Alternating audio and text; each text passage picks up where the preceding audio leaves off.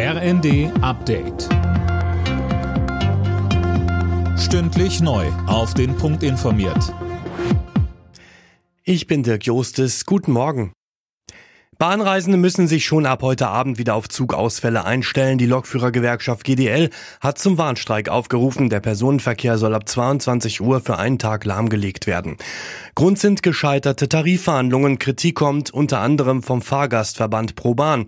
Vorstand Detlef Neuss sagte bei NTV. Wir haben immer gefordert, wir brauchen mindestens zwei Tage Vorlauf. Daran hat sich die EVG im Sommer beim Streik auch gehalten. Jetzt wird es natürlich für die Fahrgäste schwierig, auf diesen Streik noch reagieren zu können.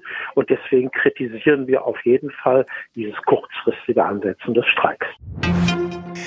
Bei den Tarifverhandlungen für die Beschäftigten im öffentlichen Dienst der Länder geht es ab heute unterdessen in die entscheidende Phase.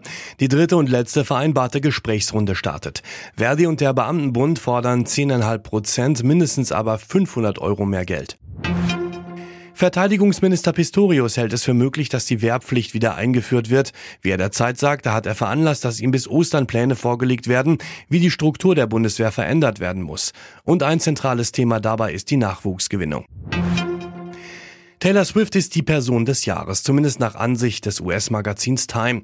Die Sängerin setzte sich in der Endrunde unter anderem gegen den chinesischen Präsidenten Xi Jinping, den britischen König Charles und Barbie durch.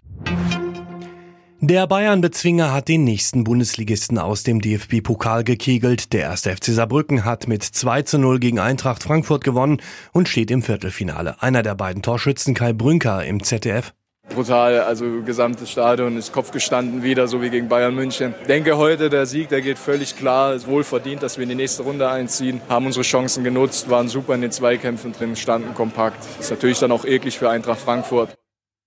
Weiter ist außerdem noch Hertha nach einem Sieg im Elfmeterschießen gegen den HSV. Stuttgart warf Dortmund raus.